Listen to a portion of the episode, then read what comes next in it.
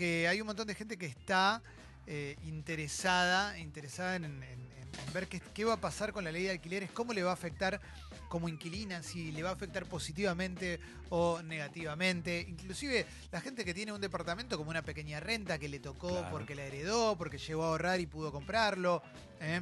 etcétera, etcétera. Entonces, Y bueno, ¿qué? ¿Qué? Eh, entonces, bueno, nos interesa eso particularmente. ¿Qué- qué- ¿Cuáles son los cambios, Palito? Claro, lo primero que hay que decir es que la ley de alquileres tiene media sanción en diputados y ahora tiene que pasar al Senado. El Senado está en vacaciones. Mirá. Cuando asuma el nuevo presidente el 10 de diciembre va a convocar a sesión extraordinaria, que es cuando se llama cuando el Senado se junta fuera de su ciclo lectivo, si quieren, para que lo entendamos. Y vuelven a las vacaciones. Claro, aprueban un par de leyes o las rechazan y después vuelven a las Es vacaciones. espectacular. Es la vida hermosa que tienen los políticos. Eh, pero Viven bueno, boluda. todo indicaría, salió con muchos votos de diputados, todo indicaría que en las sesiones extraordinarias de senadores también se va a aprobar. Después se tiene que reglamentar, o sea, ¿qué les quiero decir con esto? No está vigente ahora, tiene que aprobarse en Senado y después hay un periodo de reglamentación donde se ponen de acuerdo en los detalles, la escriben y recién ahí entra en vigencia. Abrimos la puerta en la app para que puedan hacerle preguntas a Paloma. ¿eh? Pregúntenle lo que quieran, lo que quieran eh, de la ley de alquileres. Sí, ley de alquileres que es muy importante porque en la Argentina no solo hay muchos inquilinos, se calcula que hay uno de cada cinco inquilinos, según el último censo que ya quedó viejo, pero es más o menos 9 millones de hogares que alquilan. Pero además en los últimos 20 años creció 7 puntos porcentuales. O sea, es un número que va creciendo constantemente, sobre todo en las grandes ciudades. En las gran- eh, ponen en Capital Federal, eh, 35%, uno de cada tres hogares es inquilino. Y se calcula en promedio que el alquiler se lleva el 40% del sueldo de las personas. Cuando debería ser que el 30. El 10, Históricamente ¿no? había sido el 25. Es un número que está subiendo porque los alquileres subieron más o menos con la inflación y los sueldos, bueno, vienen generalmente por debajo en los últimos años. Además, hay otro dato que para mí es bastante zarpado, que es que casi en la mitad de los hogares de la capital federal, el 48%, hay una sola persona que mantiene el hogar. Porque estamos hablando de gente o que vive sola o un madre, una madre o un padre, generalmente una madre con hijos. Claro. Entonces hay un solo ingreso, un solo laburo que tiene que bancarse el alquiler, las expensas, comprar la comida, bueno, todo lo que sabemos que implica vivir. Sí. ¿Qué novedades trae el proyecto? A ver, ¿qué va a cambiar? Bueno, uno de los cambios es la, la duración del alquiler. Vieron que ahora los alquileres son de dos años, lo cual hace que cada dos años tanto inquilinos y propietarios tengan que renovar todo, hacer de nuevo los trámites, gastar guita. Bueno, ahora te lo extienden a tres años. Es el plazo mínimo legal. Sí. Hay también cambios en la actualización de precios. Vieron que ahora la actualización es libre, generalmente semestral, pero eso, digamos, es, es un convenio, digamos, podría cambiarse. Si Hago lo que quiero con el precio, te lo, te lo pongo como quiero y si se terminan los dos años te renuevo por el- la base que yo quiero. Claro, sí. Lo que va a haber ahora es que la actualización no va a ser semestral, sino que va a ser anual y no va a ser al tuntún. O sea, no va a ser lo que quiera el propietario o la inmobiliaria, sino que va a ser según un índice oficial que va a publicar el Banco Central, que es un numerito que se calcula la mitad según cuánto subió la inflación y la otra mitad según cuánto subieron los salarios. Los salarios, que es el RIPTE, que mide el promedio de aumento de los trabajadores estatales eh, privados en convenio, digamos, Mm. no los terciarizados. Y, esa, y ese, esa ecuación te da más o menos un 10% menos de inflación. Sería una cosa así, ¿no? Más o menos el promedio entre una cosa y No, otra. depende más o menos cuánto sea la inflación y cuánto sean los salarios. La verdad que hubo años donde los salarios subieron por encima de la inflación y hubo años que menos en la historia argentina. Digamos, no es que siempre los salarios salen perdiendo. Claro. Creo que esto es interesante porque un poco lo que asegura para el inquilino es que el alquiler no le va a ir comiendo cada vez más porcentaje de su salario y al dueño también le asegura que los alquileres no queden tan rezagados respecto a la inflación. Yo hice la cuentita, por ejemplo, de cuánto hubiese dado este año, suponiendo que este año en febrero se firmaba un 15% semestral de aumento, ahora está en un 17 o 18. Si vos tomás ese 15% y calculás cuánto subieron los salarios y cuánto fue la inflación, te da más o menos lo mismo que se actualizó este año Sí. el mercado. O sea, no varía tanto eso. Eh, una cosa que viene sucediendo en el último tiempo es que hay gente que busca eh, tenerlo a precio dólar, su alquiler, ¿no? El- eh, dueños que quieren alquilar a precio dólar y llevarlo a ese nivel. Sí. Yo tengo un amigo que alquilaba y el año pasado le, quisieron poner a precio dólar, pero se había ido re, re Sí, el lejos. dólar había subido un montón. Sí. Eh, eso, eso va a estar contemplado que ya no va a ser así entonces. Mira, hay alquileres que se pactan en dólares en la Argentina. Eso la nueva ley no lo está reglamentando. No es legal, digamos, la moneda de curso legal es el peso, pero bueno, sucede y la nueva ley no explicita ese caso, con lo cual es de suponer que va a seguir sucediendo. Eh, che, están llegando un montón de preguntas. Eh, leo una, Calo, y te paso, dale. Eh, una tal Jessie dice, hola bombas. Hola. Consultas, estoy pensando en irme del país. A Uruguay. Eh, entonces pondría en alquiler mi depto. ¿El primer valor lo pongo yo o se mide de alguna manera? No, el primer valor lo pones vos. El primer valor lo elige el propietario. Lo que se va a regular es cuánto va aumentando ese valor a medida que transcurre el tiempo. Vos podés decir, yo quiero arrancar en 10, en 15, en 20 o en 50. Eso nadie te lo te va a meter ahí. Y Manuela pregunta, ¿qué pasa en los que estamos alquilando en este momento? ¿Queda el contrato que tenemos o cuando pasan los dos años nos tienen que extender obligatoriamente uno más? No, no, para los contratos que ya están realizados, eh, rigen las leyes que ya están vigentes, básicamente que son las de las eh, municipios o provincias, porque a nivel nacional no había mucha regulación. Ahí va. Esto es para los contratos que se hagan desde que la ley se reglamente en adelante. Pero ahora, perdón, eh, Palo, si yo tengo una propiedad y van dos años, le queda uno, ¿no? Sí. Vamos a, vamos, empezamos ahora. Y a los dos años le digo, mira, la verdad no quiero que sigas. No, no se puede. Tenés que deshacer ese contrato. Los No, no, pero contratos- ahora sí, pero... No, no, estoy, pensando Con la a nueva futuro, ley. con la nueva ley. Vamos, eh, van dos años de contrato, pero le digo, mira, la verdad eh, no, no, no quiero que siga porque quiero vender el departamento. No, eso es igual que ahora. Tenés igual que, esperar. ahora, los contratos se tiene que respetar el plazo. El único que puede re- eh, irse del contrato es el inquilino. Con las leyes actuales, el inquilino tenía que pagar una multa para irse antes, que era de un mes y medio de alquiler si se iba durante el primer año, o un mes de alquiler si se iba durante el segundo. Esta ley también cambia eso y lo que dice es que el inquilino se puede ir sin pagar nada, pero tiene que avisarte tres meses antes, cosa que vos tengas tiempo de ponerlo en alquiler y tener un nuevo. Vos solo puedes echar un inquilino si el inquilino incumple y lo tenés que hacer mediante un juicio. O sea, por ejemplo, si no paga las expensas, si no Tiene paga el que alquiler, si te está rompiendo el departamento, lo puedes echar, pero es judicial, digamos. Igual si vos querés vender un departamento con un inquilino adentro, lo podés hacer, digamos, no pasa Sí. nada, siempre y cuando el que compre el departamento sepa que tiene que respetar hasta que se termine ese contrato de inquilino. Eso Claro, vos lo puedes vender con. Se llama venta con renta. Y lo, Claro. va, y lo va a ver la gente con alguien viviendo adentro así. Y sí. Sí, tenés que tener el visto bueno del inquilino. buena onda Si el inquilino inquilino. te lo prohíbe, está en todo su derecho de prohibírtelo porque ese departamento durante tres años lo usa él. Están llegando un montón de mensajes, ahora leemos, pero acá lo tenía pregunta hace un ratito. Teniendo en cuenta que el rubro este, inmobiliario no es el más solidario y el que no corre vuela en general, Mm, todo esto sí. no va a terminar siendo un aumento de los de, lo- de los alquileres de la base porque mirá, ahora te lo tengo que facturar, mirá, ahora son tres años, mirá, no sé qué, y que se suban todos los precios de los alquileres. No, la verdad no creo porque es un mercado que es muy dinámico, o sea, hay mucha gente buscando alquilar y hay mucha gente buscando también poner en alquiler su propiedad, porque además respecto al precio no creo que haya muchos cambios, lo que hay es mayor previsibilidad para ambas partes. Pero no necesariamente va a ser mucho, mucha menos guita para el que alquila. Porque, por ejemplo, uno, si vos cerraste un alquiler a principio de este año, y vos dijiste, bueno, voy a poner un 15 porque esa es la inflación esperada. Y de repente te desayunaste que tenemos la inflación más alta en 27 años. Entonces vos como dueño también perdiste guita este año, teniendo en cuenta, digamos, lo que pensabas ganar respecto a la inflación. Lo que esto te asegura es que vos respecto a la inflación no pierdas tanto, como si quizás hubieses perdido no este baja, año. es culpa mía. Obvio. Claro que sí. Lu- Lucas dice, buen día, estoy alquilando y tengo contrato hasta enero. Quiero renovar, me dijeron que sí, pero todavía no me dan los precios ni nada, porque seguro me están pateando. ¿Qué tengo en cuenta con esta ley? ¿Entrará para enero ya la nueva ley? Mm, Yo creo que para enero todavía no, porque ponele que se apruebe el 20 de diciembre o el 10 de enero, la reglamentación tiene un periodo legal, digamos, que es hasta que eh, hagan la letra chica del contrato, sería, con lo cual no creo que llegue. Sí lo que hay que saber con esta y con cualquier otra ley es que las, las renovaciones no están reglamentadas. O sea, la renovación no existe. La renovación es un contrato nuevo. Por eso, si el dueño es piola, te dice, bueno, mirá, sí, ni, ni lo hagamos con inmobiliaria, actualizame el depósito, pero no te vuelvo a pedir los estudios de garantía, de, hipoteca y todo eso, porque total ya te conozco. Pero también está en todo su derecho de decirte, no, hagamos todo de nuevo y el precio te lo puede poner al precio que quiere. No es que sí o sí, si te venía aumentando un 15, en una renovación te tiene que aumentar un 15. Pues es un contrato nuevo. Es como que ustedes no se conocían y se sientan de nuevo a negociar. Nati pregunta... Eso está mal, es re injusto, pero bueno, es así. Sí. Dice, voy a hacer un viaje de un año, quiero alquilar el depto solo por ese tiempo. ¿Es posible hacerlo así? Esto está por afuera de la ley de alquileres. Sí, parece, eso ¿no? está por fuera de la ley de Pero alquileres. quizás con Airbnb, o va, va- va a tener algún tipo de contemplación para esa clase de alquileres. Esta... Para alquileres temporarios, no, porque los alquileres temporarios son otro subtipo de alquileres. También es legal, pero vos, digamos, tenés que poder aclarar por diferentes cláusulas que no vas a respetar la ley de los dos o los tres años, sino que lo vas a hacer por uno.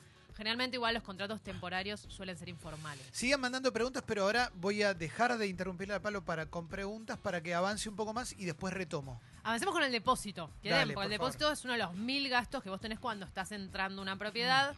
Lo que a veces te piden uno, a veces te piden dos, también ahora queda discrecio- discrecionalidad del, del propietario. Lo que va a pasar a partir de ahora es que el alquiler, el depósito no va a poder ser mayor al primer mes de alquiler. O sea, si vos arrancás el alquiler con 15 lucas, el depósito va a tener que ser de 15 lucas. Y cuando se termine el contrato tres años después, te lo van a tener que volver actualizado según el mismo índice. Lo cual tiene sentido, porque vos le decís, yo guardame esta plata, pero cuando me la devuelvas como vos la usaste, devolveme la actualizada, porque si no es como plata que Claro. después me voy a comprar tres subus. Eso es lo que está diciendo esta ley. Hay cambios en la garantía también, que se quiere, junto con el precio, es una de las grandes preocupaciones de los inquilinos, porque es un bardo conseguir garantía. Hoy en día, la gran mayoría te pide tener una propiedad titular de un tercero, ¿no? Una familiar, un amigo Sí. que te la preste, un amigo, una prima, algo así. Eso es muy justo porque hay mucha gente que no tiene la suerte de haber nacido en una familia que alguna vez se pudo hacer propietaria y también por la gente que se muda. Por ejemplo, si yo me quiero ir a vivir al Chaco, en Chaco no me van a aceptar una garantía de capital federal. No voy a tener como alquilar y voy a tener que alquilar de forma temporaria o eso que siempre es más Provincia de mierda. No, Sí, no. no, viceversa. Tiene que ver la provincia, ¿no? Todos no. ladrones. No, de viceversa, acá no, te no, toman no, una, no, no, una no, garantía no. del interior ni en No, pedo. guarda, guarda con eso. casualidad. No, No, no, no, no. Holiday no. in Chaco. Pará un poco. Aguante Chaco. Eh, esto lo que hace la ley es Saca. saca Bueno, es ampliar la, la cantidad de garantías que hay disponibles. Ay, gracias. sigamos. sigamos, por favor. Va a haber cinco garantías disponibles. El primero tiene que ver con los ingresos y, y es tu recibo de sueldo o algún tipo de comprobante de ingresos que te pueda dar un banco. Lo segundo, tercero sería la garantía clásica, garantía propietaria de terceros. Y después tenés otra suerte de avales bancarios o seguros de caución o garantía de fianza, que son cosas que vos pagás. Y por ejemplo, la- el seguro de caución es una empresa privada y dice, perfecto, vos pagame y yo te doy la garantía. Y al dueño, por ejemplo, esa empresa, si vos dejás de pagar el alquiler, se lo sigue pagando hasta que te desalojen, incluso les pagan las expensas. Es mucho mejor, de hecho, que la garantía Claro. propietaria para el dueño. Pasa que como es nueva, hay muchos que todavía desconfían, pero la verdad que es mucho mejor. Bueno, van a estar estas cinco opciones disponibles. Vos como inquilina tenés que presentar dos de estas cinco, las que vos quieras, y el propietario tiene que elegir una. Y esa una que elija el propietario va a ser la que va a figurar en el contrato. Pero amplía el rango. Si bien muchas tienen costo, bueno, igual está bueno porque aunque sea las puedes comprar. Antes no podías hacer absolutamente nada y te quedas afuera del mercado de alquiler. La comisión inmobiliaria es otro de los temas que está en debate. Y acá hubo mucho biribiri y es difícil, pero si vos lees la ley queda claro que lo que dice es que la comisión la tiene que pagar quien contrate el servicio de la inmobiliaria. ¿Qué pasa? Siempre que contrata el servicio de inmobiliaria es el dueño, Sí. obvio. Pero las inmobiliarias dicen, bueno, pero yo también le estoy brindando un servicio al inquilino, porque estoy haciendo intermediario, lo pongo en mi página web, se lo muestro a Sarasa. Con lo cual las inmobiliarias lo que dicen es que lo van a tener que pagar las dos partes, la mitad el dueño y la mitad el inquilino. Las asociaciones de inquilinos lo que dicen, no, la tiene que pagar el dueño porque es quien contrata, y la verdad que la ley es bastante gris y bastante blandengue con este tema, con lo cual queda a discreción. Yo creo que con esto no va a haber muchos cambios. Pasa que yo qué sé, por ejemplo, en la provincia de Buenos Aires te cobran un 5% como inquilino. Claro. En la ciudad de Buenos Aires no, tenemos una ley que dice que es 4.15 y la paga el dueño, pero hay provincias que son muy injustas realmente. Sí, hay, hay varias personas que preguntan si la nueva ley de alquileres eh, va a tener eh, incisos para locales comerciales o, o va a tener apartados para... No, la nueva ley es para alquili- es de alquileres eh, domiciliarios, digamos, para uso personal, habitacional. ¿Qué pasa si tenés un departamento y no lo querés declarar? O Bueno. sea, querés seguir alquilando en negro como hace un gran porcentaje. Bueno, es muy interesante lo que decís porque uno de los puntos de la ley, ay, qué inteligente que sos, Gracias. es que los contratos se van a tener que escribir en la FIP, los contratos de alquiler. ¿Y si no lo haces? Bueno, y para estar escrito en la FIP tenés que tener la propiedad declarada.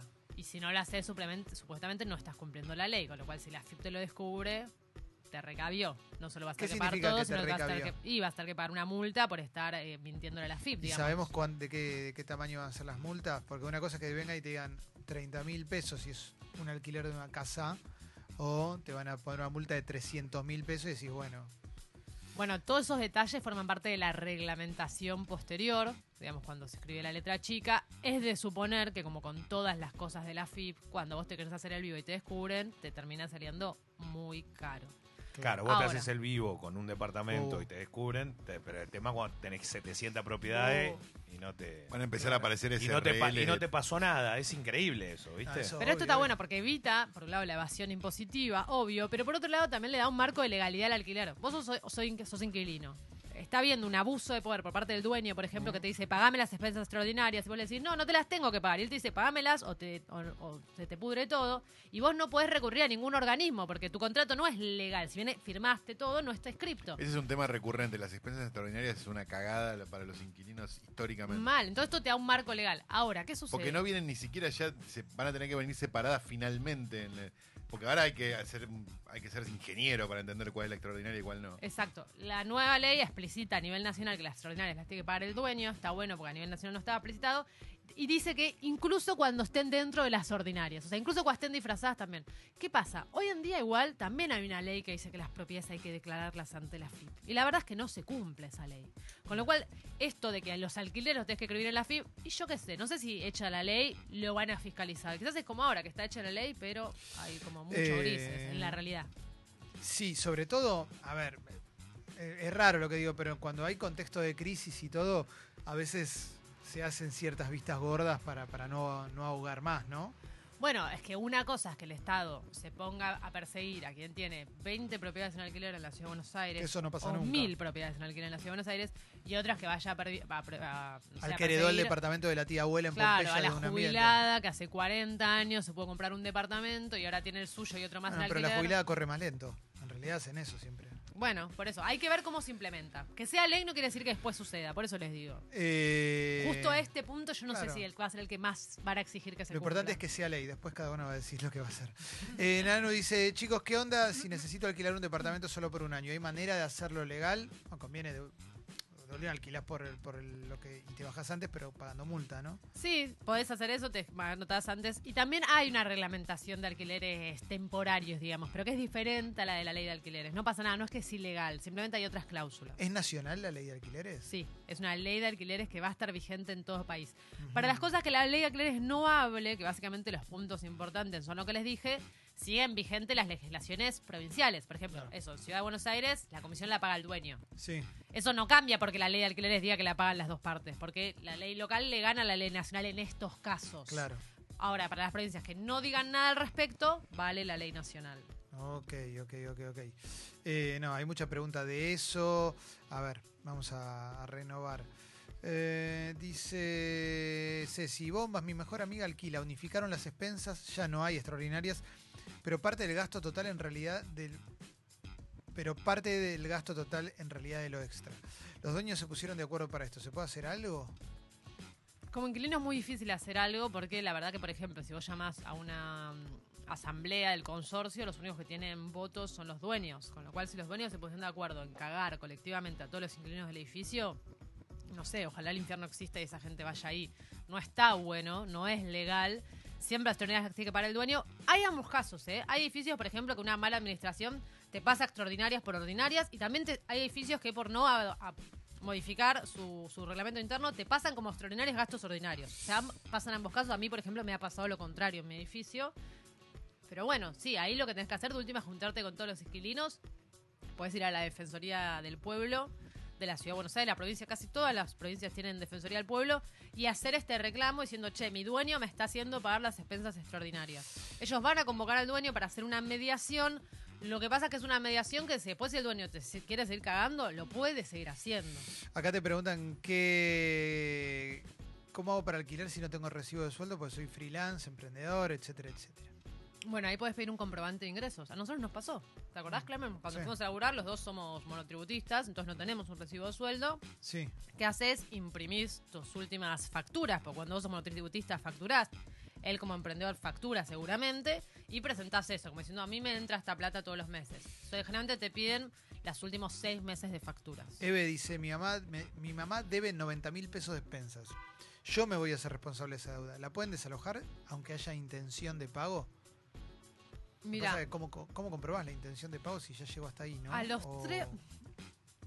Creo, no estoy de todo segura, pero creo que a partir de los tres meses que vos debes las expensas, el edificio, o sea, el consorcio, la administración, puede iniciarte un juicio para que las pagues. Ese juicio para que las pagues, si no las pagas, eventualmente va a desembocar en un juicio de desalojo.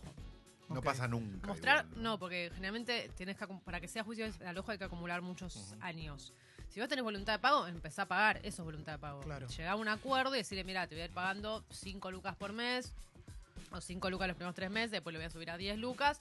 Y ahí cuando vas empezando a quitar la expensa, ya eso es voluntad de pago. Y además también, si vos empezás a pagar la deuda, ya no te pueden iniciar el juicio. Hay un porcentaje mínimo, que ahora no lo tengo en la cabeza, pero que si vos pagás ese porcentaje mínimo de la deuda de tus expensas, ya no te pueden iniciar el juicio de desalojo. Que busque eso. Eh, ¿Hay algo de mascotas en la ley? No. No, no, está bien, está bien, sigue siendo como antes. No, las mascotas depende del reglamento interno de cada edificio. Vos cuando te mudas tenés que preguntar Claro. cuál es el reglamento interno y ahí dice, por ejemplo, si es apto mascota o no, si es apto profesional o no.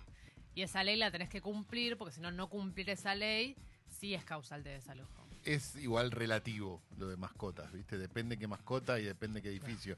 En general, digamos, no hay ningún, creo que no hay ningún caso que alguien hayan desalojado, bueno, a menos que haya tenido Un perro 40 agresivo. hienas salvajes. No, no, un perro, un un ambiente perro de- agresivo. quizás. Claro, pero, pero digo, pero gato, cosas. No, no, no. Pa- no, pasa un montón. No te desaloja el edificio, sino que te echa al dueño.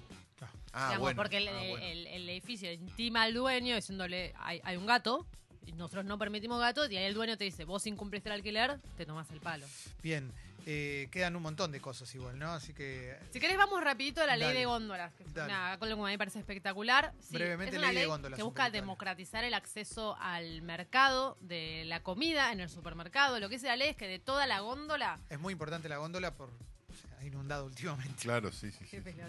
Bueno, pero. Que ninguna marca o grupo económico va a poder tener más del 40% de la góndola. Primero es el 30, después va al Si 40. son Llegamos tres grupos tarde. Ya llegamos tarde a. Ya está, ¿no? ¿Qué, qué Bueno, haces? miren, yo eh, tengo un reglamento que es del 2018 igual, tiene dos años, pero está buenísimo. Por ejemplo, si vos ves la góndola de pañales, Sí. si vos ves todos los pañales, el 97% son nada más que de tres marcas. Si vos ves la góndola de cervezas, pasa lo mismo. La góndola de detergentes, el 94% de los detergentes son de tres marcas. Claro, vos lo ves con diferente nombre, diferente colorcito, diferente Pero etiqueta. Ahora, si das vuelta al envase, vas a ver que todos los fabrica la misma persona. Por eso. Esta ley lo que busca es romper con eso, dice 40% de la góndola, nadie puede tener más que eso. Además, un 25% de la góndola tiene que ser de cooperativas o mutuales o pymes. Buena noticia para las fábricas que cerraron estos últimos cuatro años. Eh, Súper. Van a poder volver a abrir. Sí, y el 5% tiene que ser para productos de la economía popular, digamos, de cooperativas de origen de la economía popular. Esto está Bueno. por un lado para el consumidor, porque si hay más variedad hay más competencia de precios, Claro. entonces vas a poder Totalmente. conseguir productos más baratos, productos más ricos. Y ¿por qué además no también? verlos, que estén a la vista, porque por ahí están, pero no los ves. Bueno, Escondidísimos. hay muchísimos estudios de marketing que se vos cuando entras al supermercado, lo único que ves es la cabecera Claro. de la góndola y la que está en la hilera media, la altura de tus ojos. Lo que está arriba y lo que está abajo ni lo ves. Claro. Ni hablar si encima estás cansado, que laburaste 10 horas, tenés que ir a buscar al pibe al jardín, tenés tuvieras un problema con tu marido, tu mamá está enferma, o sea, Pero todo eso lo se bárbaro. paga, ¿eh? Eh, Pero, perdón, Sí. con esto, también está bueno para las pymes, porque hoy en día si vos querés, sos una pyme, querés entrar a un supermercado, no podés. O sea, no te dejan entrar. Tu única manera de entrar, por ejemplo, si vos fabricás arvejas, es venderle las arvejas al supermercado y que el supermercado las ponga como marca propia. Que eso te genera poca ganancia Claro. vos. Si no, el supermercado no te abre las puertas. No está probado, obviamente, porque es ilegal. Pero los supermercados cobran por el posicionamiento en góndola. O sea, cuando vos vas y la gaseosa líder está en toda la góndola, la gaseosa líder le pagó al supermercado para estar ahí, ya sea con guita o con porcentaje de descuento o con beneficios de carteles, digamos. Todas esas cosas se negocian y esta ley busca romper con eso y darle beneficios al que va a comprar más barato y también a la pyme para que tenga más lugar para vender sus productos. La columna de Paloma Boxer la subimos a Spotify, eh, para que si hay alguien que tenga dudas, mm, la recomendás, la compartimos y así le llega a un montón de gente. Te cuento también que puedes acceder ahora a tu Ford K 0KM a través de Mercado Libre. Ya lo puedes reservar eh, al Ford K Freestyle semiautomático eh, de cel automático de forma 100% digital, eh, con un valor de 895 mil pesos, que incluye todos los gastos de patentamiento y envío. O sea, no tenés que poner un peso más. Es final, final. Puedes acceder a tu nuevo K de esta manera, fácil hasta el 15 de diciembre hasta agotar stock.